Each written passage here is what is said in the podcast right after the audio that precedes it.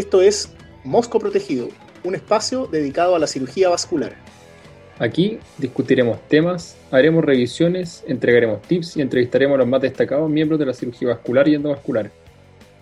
Nuestro objetivo es entregar una herramienta útil y moderna que acerque la patología vascular al residente y al cirujano general, aterrizándola a la realidad chilena y a la práctica habitual. Somos Felipe Corbalán y Juan Francisco Alamán. Esto es Mosco Protegido.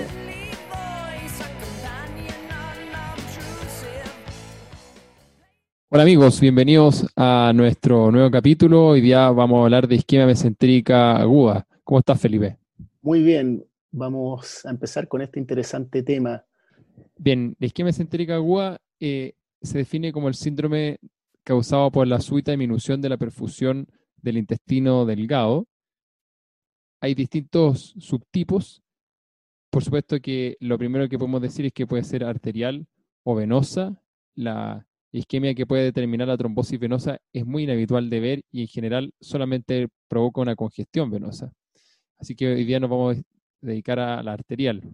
La arterial a su vez puede ser obstructiva o, como sale en la literatura anglosajona, el NOMI, el Non-Obstructive Mesenteric Ischemia, que es la redistribución por droga vasoactiva y, y por mal perfusión del paciente que puede determinar algún grado de mala vascularización del intestino. La arterial, que es la que estamos distinguiendo hoy día, puede ser aguda o crónica. La crónica el cuadro de angina mesentérica de dolor clásico postprandial que es lento y mantenido en el tiempo y provoca la baja de peso del paciente y la aversión al alimento. Pero la isquemia mesentérica aguda puede ser embólica, puede ser trombótica y en general está asociado a un paciente con factores de riesgo cardiovasculares y con una alta morbimortalidad. La mortalidad puede variar entre el 30 y el 60% y aumenta importantemente cuando el diagnóstico se hace en forma tardía. En general, la isquemia mesentérica aguda entonces es una urgencia quirúrgica que es necesario conocer a tiempo. ¿Quisieras agregar algunas palabras introductorias, Felipe? Sí, Juan Francisco. Quisiera decirte que eh, yo creo que venimos hablando desde hace muchos años eh, de la isquemia mesentérica y es un problema en el cual yo te diría que no han habido grandes avances como en otras áreas de la cirugía vascular. Seguimos hablando de que muchas veces uno llega tarde, seguimos hablando de que la clínica es, es, es difícil de agarrar, seguimos hablando de que no hay un examen que, que haga eh, el diagnóstico y al final uno toma las decisiones de acuerdo a un conjunto de síntomas, signos, imágenes y examen laboratorio. Así que sigue siendo un problema difícil el día de hoy, la isquemia mesentérica. Y yo creo que tú lo mencionaste en la introducción. Para, para no llegar tarde hay que ser eh, muy agresivo en el diagnóstico y en el tratamiento. Efectivamente, la mortalidad se dispara cuando hay más de 24 horas de demora en el diagnóstico. Quiero partir preguntándote entonces, por eso mismo, Felipe, ¿qué claves consideras tú en la anamnesis y en el examen físico para sospechar una isquemia mesentérica agua? De la historia del examen físico, te puedo decir que hay varias cosas que son importantes considerar. Primero, el sexo femenino. ¿ya? Esta patología se da con mayor frecuencia en mujeres. En segundo lugar, hay cosas en la historia que nos deben hacer, eh, que nos deben llamar la atención. Por ejemplo, la presencia de AC por FA, la presencia de antecedentes de embolías previas, ya sea eh, de extremidades inferiores, renales o de otros territorios. La presencia de factores de riesgo cardiovascular es, es, muy importante, porque como tú bien mencionaste en la introducción, eh, hay un tipo de entérica que es la trombótica, donde básicamente lo que es, la trombosis de la arteria mesentérica, pero secundaria al fenómeno aterosclerótico que se produce en la arteria mesentérica superior. Con respecto al, al cuadro clínico propiamente tal, hay cosas que, que, son para considerar. En primer lugar, es, este es un dolor muchas veces de inicio súbito, habitualmente periumbilical, eh, eh, central, digamos, de abdomen central o epigástrico, que puede estar o no asociado a náuseas y vómitos, y que tiene una característica, que en general hay una discordancia entre la intensidad del dolor y el examen físico cuando uno, cuando uno examina al paciente. Generalmente es un paciente que se queja de mucho dolor, pero cuando uno examina al paciente es como que el abdomen no debería doler tanto, porque no es un abdomen en tabla, no es un abdomen tenso, es un abdomen que muchas veces está blando, que duele por supuesto, muchas veces puede tener signos de irritación peritoneal, pero hay una discordancia muchas veces entre la intensidad del dolor y lo que uno examina. Y ese es, yo diría, uno de los signos más importantes que uno debe considerar a la hora de hacer el diagnóstico.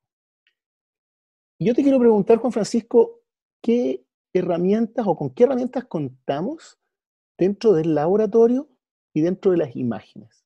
El laboratorio y la imagen, Felipe, tienen el objetivo primero de determinar el compromiso arterial y el segundo de ver la severidad del compromiso intestinal. Para buscar el diagnóstico precoz en laboratorio, se han intentado distintos exámenes a lo largo de los últimos 10 años, buscando cuál es el que primero hace el diagnóstico con mayor sensibilidad, con mayor especificidad, tratando de saltarnos el problema de el error diagnóstico y la mortalidad asociado a esa demora. Resulta que ninguna de las medidas que uno pudiera considerar y que habitualmente se menciona en literatura tienen tanto peso. El ácido láctico, el LDH, todos esos son tardíos y por supuesto que se van a elevar importantemente cuando hay un compromiso transmural del intestino. Pero si esperamos por eso a tener un láctico elevado para hacer el diagnóstico, vamos a llegar muy tarde y el diagnóstico va a ser en etapas avanzadas. Evidentemente, la elevación de parámetros inflamatorios ayudan también a hacer el diagnóstico, pero el examen de laboratorio que ha dado mayor importancia en el último tiempo es el dímero D. El dímero D está recomendado para efectos del descarte de la isquemia mesentérica y las guías de la Sociedad Europea de Cirugía Vascular lo consideran con un grado de evidencia 1B, la utilización del dímero D. O sea, es bastante útil. Respecto de las imágenes, por supuesto que se pueden hacer radiografías y ver neumoperitoneo y, y indistintamente con eso tratar de acercarnos a un diagnóstico intestinal, pero eh, igual forma la ecografía y otras imágenes eh, pueden ser de cierta utilidad, pero el examen de elección es el angiotac de abdomen pelvis. El angiotac nos va a permitir conocer la vasculatura del paciente, si tiene enfermedad previa o no, nos va a permitir encontrar el sitio de oclusión, incluso podríamos aventurarnos a distinguir el motivo de la oclusión en este caso, pero también podemos evaluar la vasculatura que acompaña el intestino, esto es cómo está el tronco celíaco, la mesentérica inferior y eventualmente otros diagnósticos vasculares asociados en el caso del paciente. Así que, en definitiva, el laboratorio y las imágenes tienen un papel importante, pero no sobrepasan el de la clínica, lo acompañan y nos van a ayudar a, entonces a ver tanto la oclusión de, de, la arteria como el compromiso intestinal. Brevemente, respecto al compromiso intestinal, nos interesan signos como, evidentemente, el neumoperitoneo, el líquido libre, la neumatosis intestinal, el edema de asas y eventualmente también podemos distinguir a, eh, la malperfusión directa de un, asa que no capta contraste. Respecto a las imágenes, Juan Francisco, quería preguntarte acerca de qué pasa en la situación en que uno tiene un paciente clínicamente con isquemia intestinal y una altísima sospecha, tiene imágenes de obstrucción de la arteria mesentérica, pero tiene un escáner que no muestra los signos, si pudiera llamarlos duros, de complicación intestinal. El paciente no tiene neumoperitoneo, no tiene un plastrón, no tiene neumatosis, pero tiene una zona, tiene una zona del intestino que se ve eh, mal perfundida, que no, que no capta bien el contraste en la pared. ¿Qué, ¿Qué opinión te merece esa situación? Efectivamente, esa es una duda clínica frecuente de analizar en este cuadro. Y lo primero que creo que hay que decir que la clínica manda. Si tiene alto tiempo de evolución, si el paciente tiene mucho dolor, a pesar de que, por ejemplo, ya hayamos revascularizado al paciente, eh, imagino, por ejemplo, vía endovascular, que lo vamos a discutir, si el paciente continúa con dolor y eh, ha llevado mucho tiempo desde el cuadro inicial, los exámenes también se han alterado, independiente de cómo sean las imágenes de escáner, creo que la alternativa ahí es o ir directamente a la exploración del abdomen o eventualmente repetir las imágenes y eso podría ayudarnos a distinguir un compromiso que ha progresado y que lo que inicialmente no tenía, como tú dices, por ejemplo, neumoperitoneo, ahora sí lo tenga. Lo que quiero decir con esto es que las imágenes no reemplazan la conducta clínica y si el dolor persiste y el cuadro lo sugiere, hay que explorarlo de todos modos. Ahora, hay imágenes que pueden ser eh, muy precoces y por eso no hemos visto el compromiso intestinal eh, más fatal que podría estar acompañado de neumoperitoneo. Pero en definitiva, eh, esto es un cuadro evolutivo. Por lo tanto, si las imágenes no se asocian a lo que estamos viendo, lo que podemos hacer es o repetir imágenes o ir directamente a pabellón. Sí, efectivamente, el, concepto que quería eh, tratar de buscar es que este es un cuadro evolutivo. Y no porque uno tenga un escáner que ah, el día 0, el día 1 muestra que no tiene perforación, el paciente no se va a perforar a las 48, 72 horas. Muchos pacientes se perforan a las 72 horas producto del daño producido por la reperfusión. Eh, en el caso de que uno revascularice, ya sea por vía abierta o endovascular. Felipe, te quisiera preguntar ahora, ¿cuáles son los dos pacientes tipo de isquemia mesentérica? Bueno, tú mencionaste en la introducción que habían varios tipos, arterial o venoso, obstructiva, no obstructiva, agudo crónica. Hay, yo diría que hay dos o tres escenarios clínicos en, la isquemia mesentérica. El primero no es particular, propiamente tal isquemia aguda, pero es, nos ayuda a entender el cuadro y, a entender cómo evoluciona esto.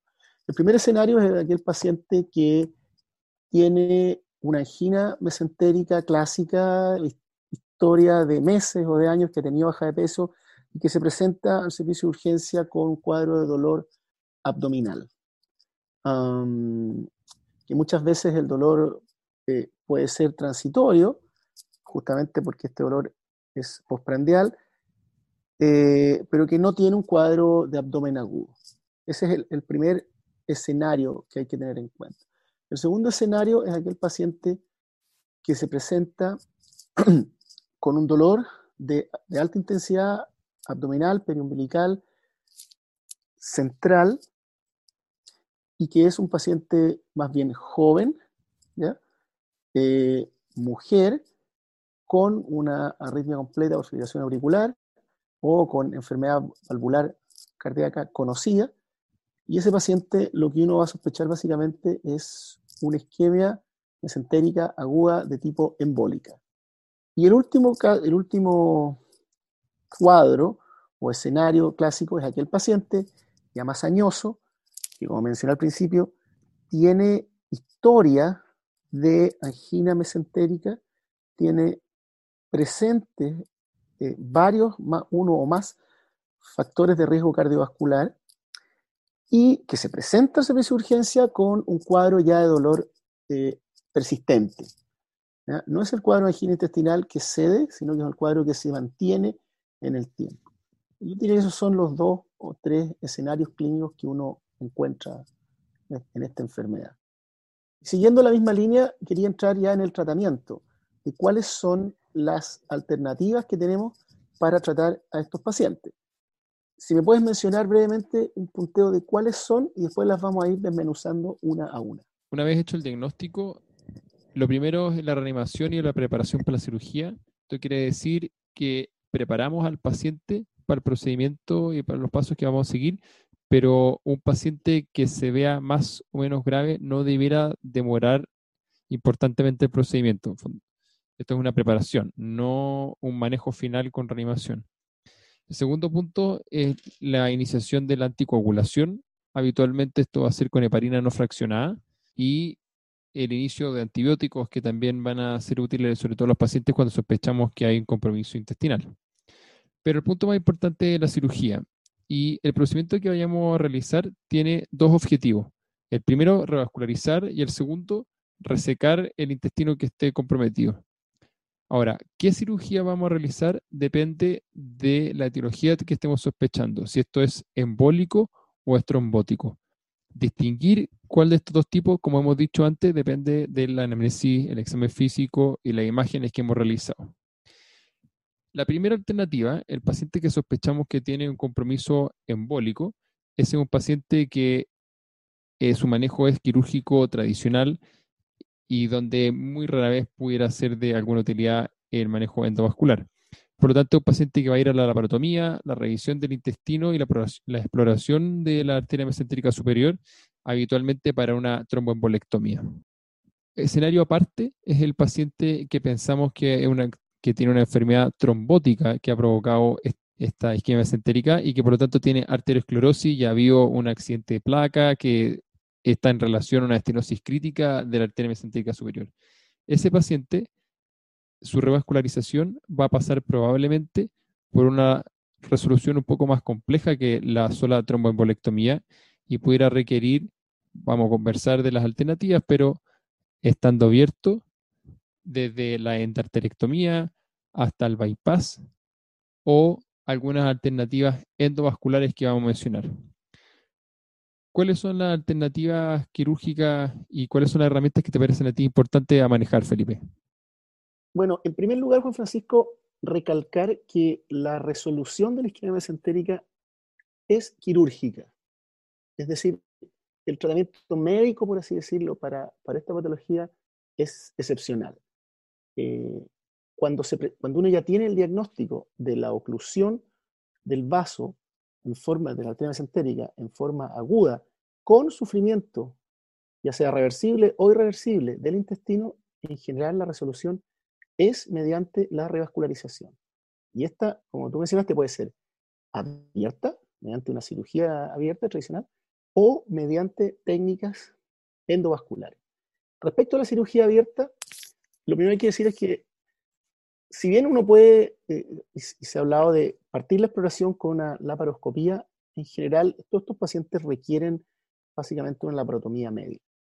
Eh, dado que la laparoscopía permite básicamente la exploración visual del intestino y manejar quizá una resección, pero es, poco útil cuando uno quiere eh, trombectomizar arteria o explorar más bien lo que es el retroperitoneo. Por lo tanto, en general, cuando uno va a una cirugía abierta de isquemia mesentérica con intención de hacer una trombectomía, el manejo es mediante la parotomía media.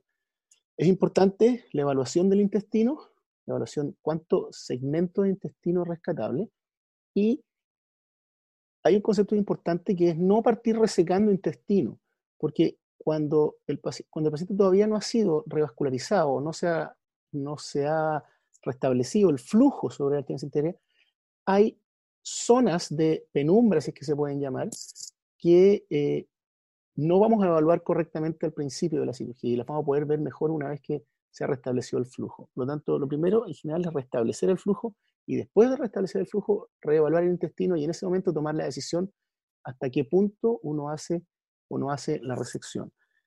Em, en segundo lugar, hay que considerar que muchos de estos pacientes requieren una segunda mirada, un second look. Por lo tanto, los pacientes van a quedar ya sea eh, optimizados o uno puede hacer un cierre transitorio, pero normalmente se requiere de un, second look debido a que muchas veces el compromiso isquémico puede avanzar. Una vez que ocurre la reperfusión, va a haber edema de las asas, va a haber un, daño por reperfusión y eso puede hacer que donde nosotros hicimos inicialmente el corte del intestino, bueno, el día siguiente o en 48 horas tengamos 5 o 10 centímetros menos de intestino. Por lo demás, estos son pacientes que normalmente están en una condición bastante grave y muchas veces requieren unas intensas reanimaciones, muchas veces requieren drogas vasoactivas, lo cual también puede agravar el daño isquémico en la zona más terminal, que es la zona donde uno seccionó el intestino. Creo que esas son las cosas como básicas en que yo me fijo en los pacientes abiertos. Es un muy buen abordaje el que mencionas. Creo que hay algunos puntos muy importantes a recalcar. Lo primero, como dijimos es que esta es una cirugía de revascularización y resección. Eh, es en ese orden, como tú mencionas, para evitar sacar intestino que podemos salvar, porque a lo que venimos en este procedimiento es a salvar intestino. Es un error frecuente ver que en algunos procedimientos de isquemia centérica se realiza solamente la resección de intestino y eh, el paciente queda con la laparostomía contenida para volver algunas horas después y ver si es que sigue habiendo otro compromiso intestinal. Eso, por supuesto que en, muchas ocasiones será un procedimiento incompleto, porque no estamos, no estamos haciendo más que observar la isquemia y resecando lo que ya estaba perdido. Nosotros lo que queremos hacer es, por lo tanto, revascularizar el intestino. Para eso, el acceso a la mesentérica superior creo que es importante recordarlo. Se puede acceder básicamente a dos porciones. A la arteria mesentérica superior se puede acceder a su porción media desde el mesenterio en forma transperitoneal, si se quiere, desde la derecha del ángulo de Treitz. Puede ayudar en eso la transiluminación del mesenterio o la tracción del meso del colon transverso. En cambio, el acceso a la porción más proximal de la arteria mesentérica superior se va a lograr desde el retroperitoneo, esto es, desde la izquierda del ángulo de Treitz, similar a cómo se accede a la aorta infrarrenal. Y una vez movilizado el Treitz, vamos a poder encontrar esta primera porción de la arteria mesentérica. ¿Cuál acceso hacer? Depende del objetivo de la revascularización, si vamos a una opción de embolectomía u a otra alternativa. Respecto de, la parostomía contenida, eh, como bien dices tú, Felipe, creo que lo importante es que nos permite regresar a un paciente para ver si es que nuestra revascularización, qué tan exitosa fue o si hay otro compromiso. Y posiblemente otro objetivo importante es, como dijiste, este es un paciente muy grave que evidentemente en el primer procedimiento intentar una anastomosis no tiene mucho sentido eh, y este, vamos a dejar los cabos ligados para terminar este tipo de procedimientos, no solamente los vasculares, sino que los intestinales en una segunda oportunidad. Es ideal, en el caso que sea posible, que un paciente así de grave y con los factores que lo suelen acompañar previamente, eh, pienso por ejemplo en enfermedad coronaria, en hipertensión o en diabetes mal llevada, es ideal que el paciente pueda tener un procedimiento relativamente abreviado y salga a ser reanimado de forma efectiva. Quisiera seguir entonces ahora a la opción endovascular, Felipe. Tú dijiste antes que este es un terreno, la isquemia centérica, donde ha habido un avance menos importante que en otros territorios de la cirugía vascular en los últimos años. Pero aún así, ha ido apareciendo lentamente eh, la opción del manejo mínimamente invasivo de la isquemia centérica. ¿Cuál crees tú que es el aporte hoy día de la cirugía endovascular al manejo de la isquemia mesentérica en agudo? No necesariamente el de la angina mesentérica. Juan Francisco, la opción endovascular efectivamente es una opción menos invasiva que la laparotomía tradicional, eh, disección del retroperitoneo, abertura de la arteria, etc. Sin duda que es una opción atractiva y es menos invasiva, porque se hace a través de una punción y uno en algunos casos puede llegar al mismo resultado revascularizando la arteria, pero tiene la limitante de que uno no está viendo cuál es la situación del intestino en forma directa, como si lo hace en una laparotomía. Por lo tanto, no todos los pacientes son candidatos a una, eh, un manejo endovascular. Aquel paciente que tiene evidentemente una complicación intestinal, una perforación, ese paciente no tiene, a mi juicio, nada que hacer en el pabellón de hemodinámica. ¿Qué paciente podrían ser candidatos a endo. En primer lugar, aquellos que no, que tienen este cuadro trombótico que es un poco arrastrado, que no es el cuadro claramente embólico agudo, sino que es el paciente ya más añoso con factores, de riesgo cardiovascular y que tiene un cuadro un poco más eh, arrastrado y uno sospecha una trombosis, en el cual uno tiene imágenes que no demuestran complicación intraabdominal, no demuestran peritonitis, no demuestran no tiene un plastrón, el paciente no tiene aire neumoperitoneo, ese paciente puede ser candidato a el manejo endovascular. el manejo endovascular puede incluir una o, toda la siguiente, desde la em, cateterización de la arteria primero, el segundo puede incluir el uso de algún trombolítico, puede incluir la tromboaspiración y obviamente incluir las angioplastías con stent cuando la lesión eh, es susceptible de ser tratada. Eso yo creo que es lo, que, e, el aporte que ha hecho la cirugía endovascular. Y por eso en algunas de las guías de las sociedades vasculares se recomienda el acceso el abordaje endovascular como de elección en los pacientes que son trombóticos. Ahora, eh, no es fácil en nuestro medio muchas veces lograr esto, porque hay ciertas cosas que se requieren para ofrecer esta alternativa. ¿ya? Yo ya mencioné algunas, pero Juan Francisco, no sé si nos puedes decir cuáles serían como el piso básico para que podamos ofrecer la alternativa endovascular a un paciente. ¿Y qué hacer si es que no la tenemos? Como tú dices, la alternativa vascular es de mayor utilidad para el paciente con un accidente trombótico, con un paciente no embólico. En ellos, lo que la ventaja que podrían presentarse es que va a ser un procedimiento repetible, que es poco invasivo, que nos permite evaluar el resto de la vasculatura. Por supuesto que podemos ofrecerle además una angioplastía de forma inmediata y eventualmente pudiera tener menos morbilidad. La desventaja, y, y que es lo que tú haces mención ahora, es que requiere de una serie de herramientas que no son solamente el cirujano y un cirujano con capacidad de cirugía endovascular. Requiere primero de un equipo. Y ese equipo, eh, esto sea desde un arco C angiógrafo hasta un pabellón de hemodinamia, es un equipo que no es fácil de estar disponible en cualquier lugar y que desde luego requiere de más personal especializado para poder estar como una alternativa válida 24/7. Es difícil por eso hacerlo fuera de horario. Hay que tener también la disponibilidad de los dispositivos. En la mayor parte de los centros médicos, los dispositivos que se van a utilizar, pienso en balones y stents de distintos tipos, no están necesariamente disponibles en, eh, como dice la literatura anglosajona, over the shelf. No, no están en las gavetas del hospital y en general son dispositivos que traen los representantes. De nuevo, algo difícil de tener disponible fuera de horario. Junto con esto, por supuesto que por utilización de todos estos otros dispositivos y otro personal, es un procedimiento comparativamente algo más caro que el de la alternativa abierta. Y el mayor problema, como tú dices, es que nos deja ciegos de cómo está la condición intestinal. Ahora, yo creo que en los casos que se le pueda ofrecer un manejo endovascular, no vería el riesgo de la evaluación intestinal como un fracaso de la cirugía endovascular. Lo que quiero decir es que el que el paciente después tenga que evaluarse no, no es un fracaso el manejo endovascular porque lo que le estamos ofreciendo con el manejo endovascular es la menor morbilidad a la hora de la revascularización. Lo que por lo tanto, podría ser una alternativa perfectamente válida la revascularización endovascular y después, por ejemplo, la evaluación laparoscópica del paciente si es que no tenemos una sospecha evidente de perforación.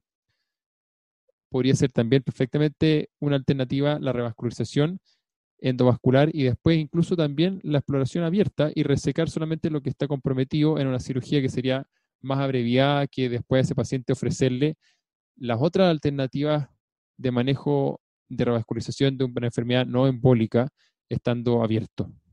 Por lo tanto, creo que efectivamente hay un nicho para el manejo endovascular y hay que tratar de distinguir un paciente del otro. Yendo a eso mismo, tú mencionaste que hay otras alternativas, el paciente trombótico estando abierto.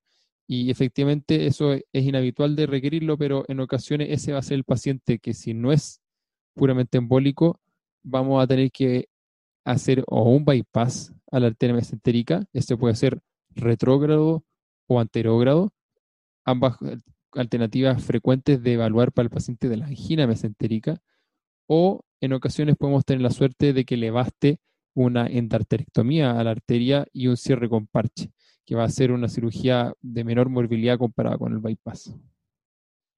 Finalmente, quisiera mencionarte que efectivamente el manejo endovascular ha ido aumentando y hay distintas series americanas donde muestran que eh, el, manejo endovascular durante los últimos años va en aumento, importantemente de la mano, por supuesto, de la angina mesentérica, el manejo del cuadro crónico, pero también de la isquemia mesentérica aguda.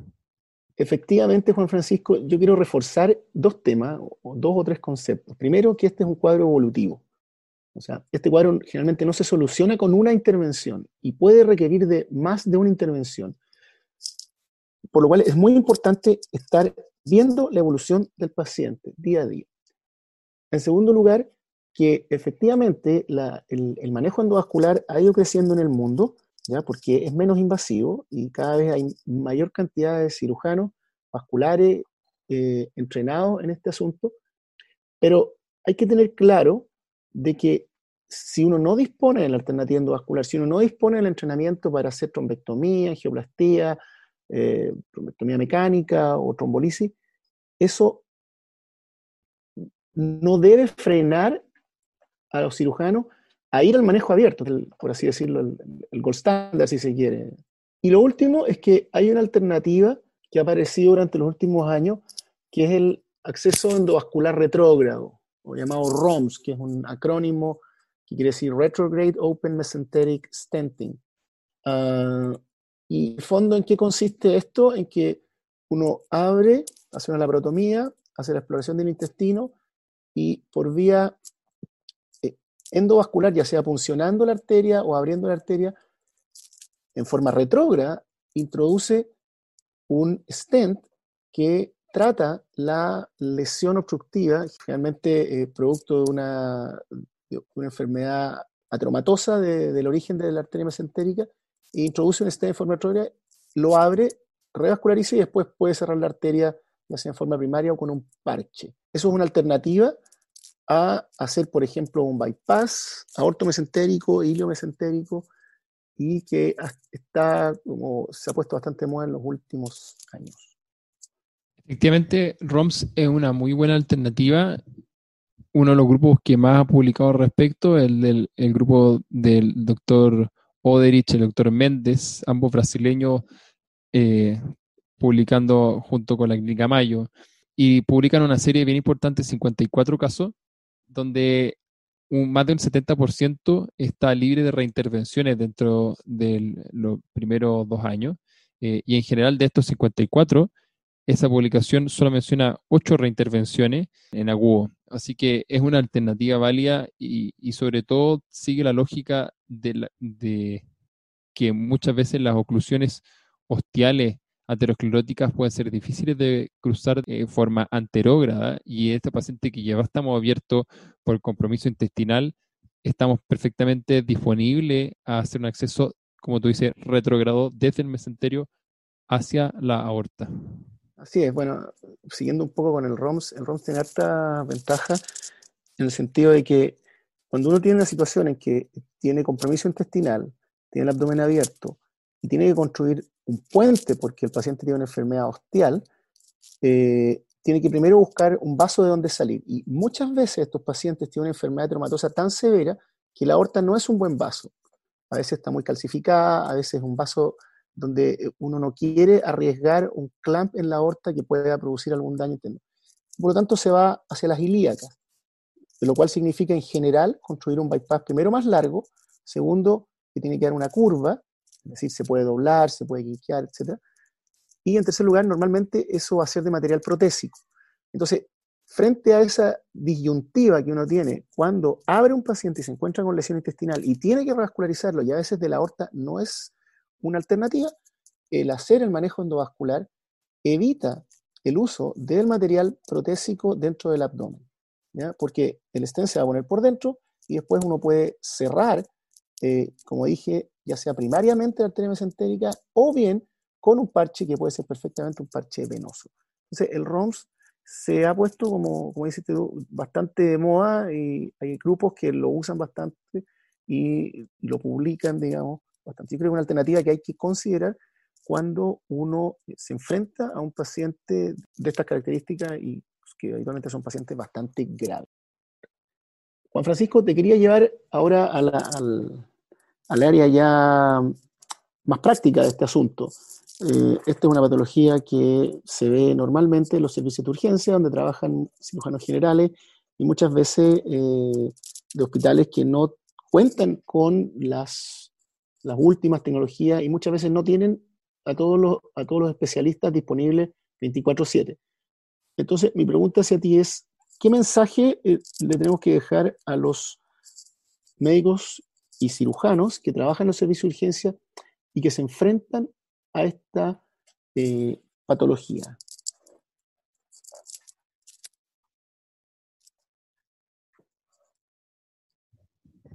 Yo creo que el mensaje son los infaltables. El infaltable en esto primero es la parina. No porque vayamos a operarlo tenemos que partirla después, ni iniciársela y suspenderla. El paciente se pariniza en el momento del diagnóstico, se mantiene parinizado durante la cirugía y sigue parinizado después. Lo segundo es, como bien dijiste, revascularizar y resecar. En ese orden. Si entramos y hay un gran compromiso séptico y hay una peritonitis fecaloidea, eh, aspirar rápido, cerrar lo que esté dando contenido y continuar adelante a la revascularización. La revascularización, las dos herramientas más básicas serán la embolectomía y la endarterectomía y el parche. La endarterectomía no tiene por qué ser tan fina, puede ser simplemente la apertura del vaso, sacar la placa o ponerle el parche encima de vena. Existe un nicho que mejorará con heparina importantemente y que sospechamos que es trombótica, ese paciente si mejora muchísimo puede ser que y que no tenga compromiso intestinal, que sea el paciente que llega al día siguiente y sea evaluado por el equipo de cirugía vascular y hasta quizás podamos ofrecer una alternativa endovascular. Esos conceptos que tú mencionas son efectivamente puntos claves al momento de enfrentarse a un paciente con isquemia mesentérica. Quiero agregar que hay que recordar que este es un fenómeno evolutivo, este es un fenómeno, una enfermedad donde hay que tener un altísimo índice de sospecha y es una enfermedad donde hay que ser muy agresivo en el tratamiento, porque el llegar tarde significa normalmente aumentar la mortalidad del paciente en forma exponencial. La embolectomía de la arteria mesentérica superior y con o sin endarterectomía, en casos de, compromiso heteromatoso, es un procedimiento que no es tan simple, es un procedimiento que tiene bastantes detalles técnicos y sin duda que lo ideal es que lo haga algún cirujano vascular que tenga entrenamiento en el asunto. Hay detalles, la arteria mesentérica es una arteria muchas veces muy frágil, muchas veces tiene muchas ramas que salen hacia el yeyuno y, y todas esas hay que preservarlas y el control de la arteria, tanto proximal a distal, el paso del Fogarty, son maniobras que deben ser hechas por personas que tengan algún grado de entrenamiento en este asunto, idealmente un cirujano vascular. Es cierto que no en todos los servicios se cuenta con cirujano vascular, pero creo que lo que se debe hacer es propender hacia que los cirujanos vasculares estén disponibles para resolver esta patología o bien que médicos que trabajan, cirujanos que trabajan en urgencia, puedan entrenarse al alero de otros cirujanos para resolver emergencias en momentos en que los cirujanos vasculares no están disponibles. Felipe, ha entonces revisado esquema centérica aguda. Eh, las claves siguen siendo la sospecha, el diagnóstico a tiempo, la anticoagulación, la cirugía y eh, sobre todo, y más importantemente, estar atento a la evolutividad del cuadro. Muchas gracias, Felipe. Nos vemos en un próximo capítulo. Gracias, Juan Francisco. Adiós, amigos, y nos vemos en el próximo capítulo.